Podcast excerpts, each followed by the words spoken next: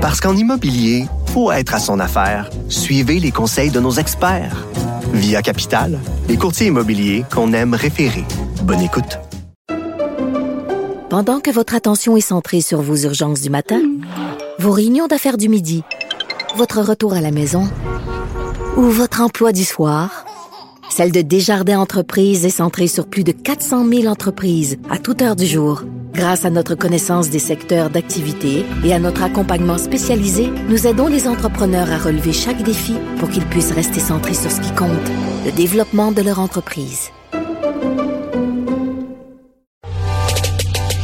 Attention, si votre rythme cardiaque augmente, c'est normal. Mathieu Bocoté pense et parle plus vite que son ombre. Alors, notre premier invité aujourd'hui, Frédéric Lacroix, le chercheur indépendant qui touche aux questions linguistiques, aux questions démographiques, et qui a, il faut le dire et redire, hein, de temps en temps, il faut rendre hommage aux gens, qui a complètement transformé et renouvelé notre compréhension de la question linguistique au Québec dans un contexte que plusieurs assimilent une forme d'effondrement général. Frédéric Lacroix, bonjour. Bonjour. Alors, euh, question, on va parler du statut des universités au Québec, mais des universités anglophones, mais d'abord une question à propos, je pense, de ce qui est de mon point de vue l'événement intellectuel et éditorial du début de l'année 2024, le texte Identité anti-québécoise de Jean-François Lisée, paru samedi dans le Devoir. Vous faites partie des gens qui ont réagi devant la, parution de ce texte. Que vous a-t-il inspiré? Il vous a surpris, il vous a étonné, il a confirmé ce que vous pressentiez? Qu'avez-vous pensé de ce texte? Ben, c'est un, une chronique qui est très forte, puis à mon avis qui va passer à l'histoire que Jean-François Lisée a écrite. Euh, donc j'ai lu ça samedi, j'ai passé une très mauvaise journée suite à ça. C'est pas de la surprise, c'est vraiment euh, le, le, fait qu'il étale les faits avec autant de, de, de, nuances et euh, il aura rassemblé vraiment beaucoup d'anecdotes qui convergent toutes dans le même sens. C'est quelque chose dont on, on, était au courant. Là. Ceux qui suivent la situation le savent, mais l'ampleur de la chose, euh, le, fait qu'il il va chercher des anecdotes dans toutes sortes de, milieux, euh, ça, ça me surprend quand même. Le fait qu'on, le portrait qu'il trace, c'est qu'on assiste à vraiment un basculement dans les écoles euh, qui est très, très inquiétant à mon avis. Puis ça, devait, ça devrait, je crois, susciter vraiment des alarmes aux plus hauts échelons politiques. Là. Il faut que la classe politique se penche là-dessus de toute urgence. Donc moi, je plaide pour une commission d'enquête carrément pour savoir ce qui se passe dans les écoles. Euh, je pense qu'on manque de données. Euh, ça, c'est vrai. Euh, Monsieur Lisée a collecté toutes sortes d'anecdotes qui, à mon avis, indiquent que là, il se passe vraiment quelque chose. Mais là, ce que ça nous prend, c'est une enquête. il faut savoir les faits. là. C'est quoi l'ampleur du phénomène exactement? Alors, je, poursuis un temps sur ce thème avant d'aborder la question des universités. Question toute simple, en fait, on, certains se disent très étonnés. Mais je vous suggère une idée, vous me dites si vous êtes d'accord. Pour moi, une des variables importantes de l'intégration, c'est le comportement électoral.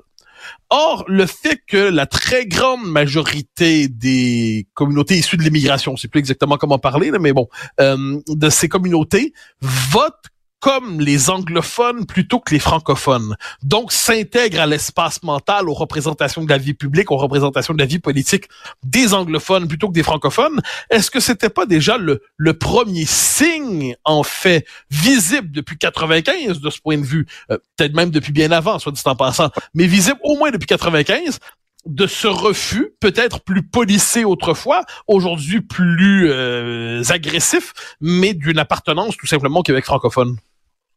Oui, je pense que, que vous avez raison. Euh, le comportement électoral est un indicateur euh, qu'on a négligé pendant longtemps. On a fait comme si euh, c'était pas grave, mais c'est un révélateur.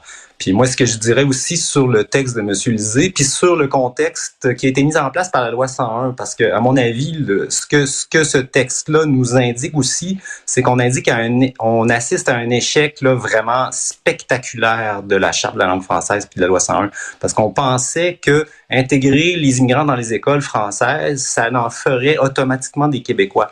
Mais ce que les concepteurs de la charte assumaient en pensant ça, c'est que la majorité historique française francophones resterait une majorité historique. Donc, les immigrants viendraient s'adjoindre à elle dans les écoles. Alors là, ce qu'on voit, c'est que l'immigration est tellement forte depuis tellement longtemps que les, les, les, les Québécois de souche, là, euh, entre guillemets, ne sont plus présents dans les écoles. Carrément, dans certaines écoles, ils ne sont plus là.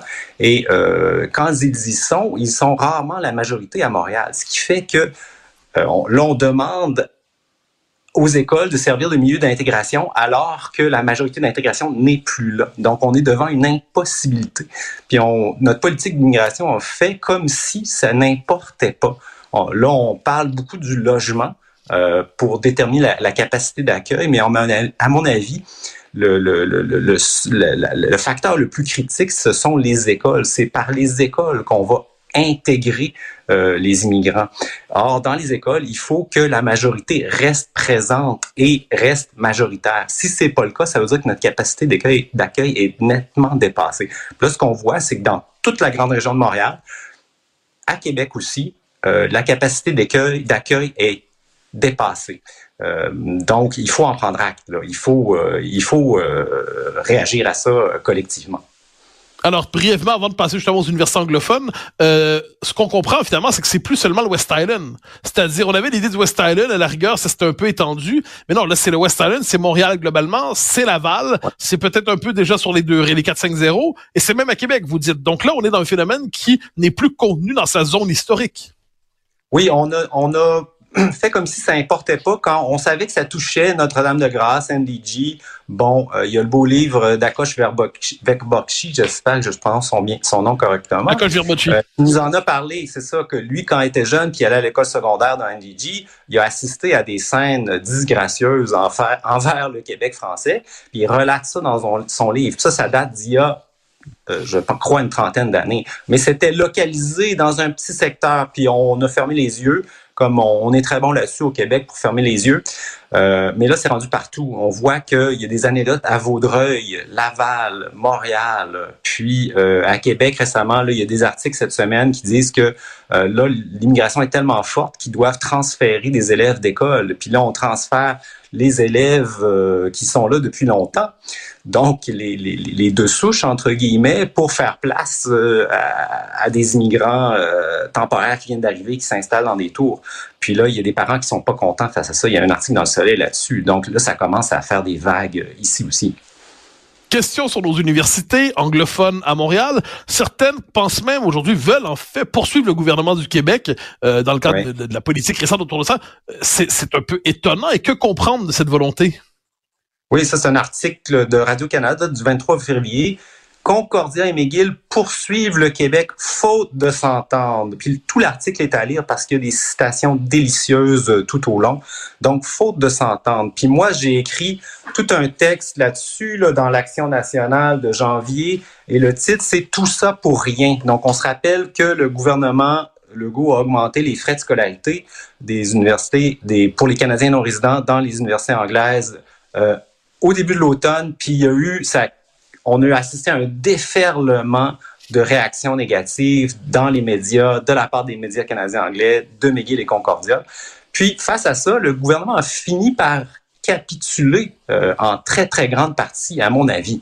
Euh, puis, est revenu sur son intention initiale presque totalement. Donc, j'ai dit, bon, tu sais, tout ce vaudeville a été pour rien parce que les gains sont, sont, sont minimes. Mais là, ce qu'on apprend, c'est que le recul n'est pas suffisant. Donc, Québec est à genoux, mais pour McGill et Concordia, il faudrait que Québec soit à plat. C'est ça qu'on comprend. Puis, euh, c'est délicieux. Ils disent, OK, on, va poursuivre au nom de la Charte canadienne des droits et libertés. Donc, ce matin, j'ai cherché euh, l'article dans la Charte canadienne des droits et libertés qui indique que le Québec est tenu de financer les études universitaires des Ontariens.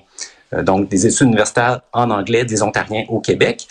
Euh, on, finance ça depuis des, années et des années. Ça nous coûte environ 200 millions par année. Donc, j'ai pas trouvé l'article dans la Charte des droits euh, qui nous oblige à faire ça. Puis après ça, Concordia dit le Québec n'a pas cherché à protéger ses établissements minoritaires. Puis là, euh, là, faut, faut, on sait pas s'il faut en rire ou en pleurer. Moi, je, vois ça comme une inversion maligne de la réalité, pour parler comme le romancier Michel Tournier, qui aimait bien les mythes comme McGill et Concordia. Ce qu'il faut comprendre, c'est que ces établissements, McGill et Concordia, sont les établissements universitaires dominants à Montréal. Ils ne sont pas du tout minoritaires. Là, eux autres, ils s'assimilent à, par exemple, les établissements francophones en Ontario. Puis là, quand on fait une petite comparaison, l'Université de l'Ontario français a en tout et pour tout 233 étudiants. Ça, ça équivaut à 0,3% du bassin d'étudiants de McGill et Concordia. Donc, euh, le, fait qu'ils s'assimilent à des, établissements euh, minoritaires et, outre. Frédéric, Lacroix. Oui, allez-y, excusez-moi pour terminer, oui. Oui, euh, la, dernière chose, c'est les conséquences réputationnelles. Donc, euh, McGill Concordia disent que euh, ils ont euh, ils ont une baisse de 25% des demandes d'admission. Puis là, ce qu'il faut comprendre, c'est qu'ils ont mis en place des bourses pour compenser la petite hausse des frais imposés par Québec. Donc, euh, s'ils assistent à une baisse de demande d'admission, à mon avis, c'est le résultat de leur propre campagne de presse où ils ont dénigré le Québec pendant des mois. Non seulement McGill et Concordia, mais tout l'establishment anglophone euh, canadien de Montréal et de Toronto a mené une campagne de presse vraiment dégoûtante pendant des mois où les titres des articles c'était euh, wants to kill McGill, tuer McGill. Euh, aussi, euh, Legault, euh, Legault pète dans la direction du Canada anglais, John Iveson. Legault is farting in Canada's direction. donc, des articles vraiment incroyable. Puis là, à mon avis, les universités paient le prix de leur propre campagne de presse parce qu'elles ont fait peur aux étudiants qui voudraient fréquenter. Frédéric Lacroix, merci infiniment pour votre temps. Nous aurons l'occasion de nous reparler toujours sur ces questions essentielles. Merci. Merci.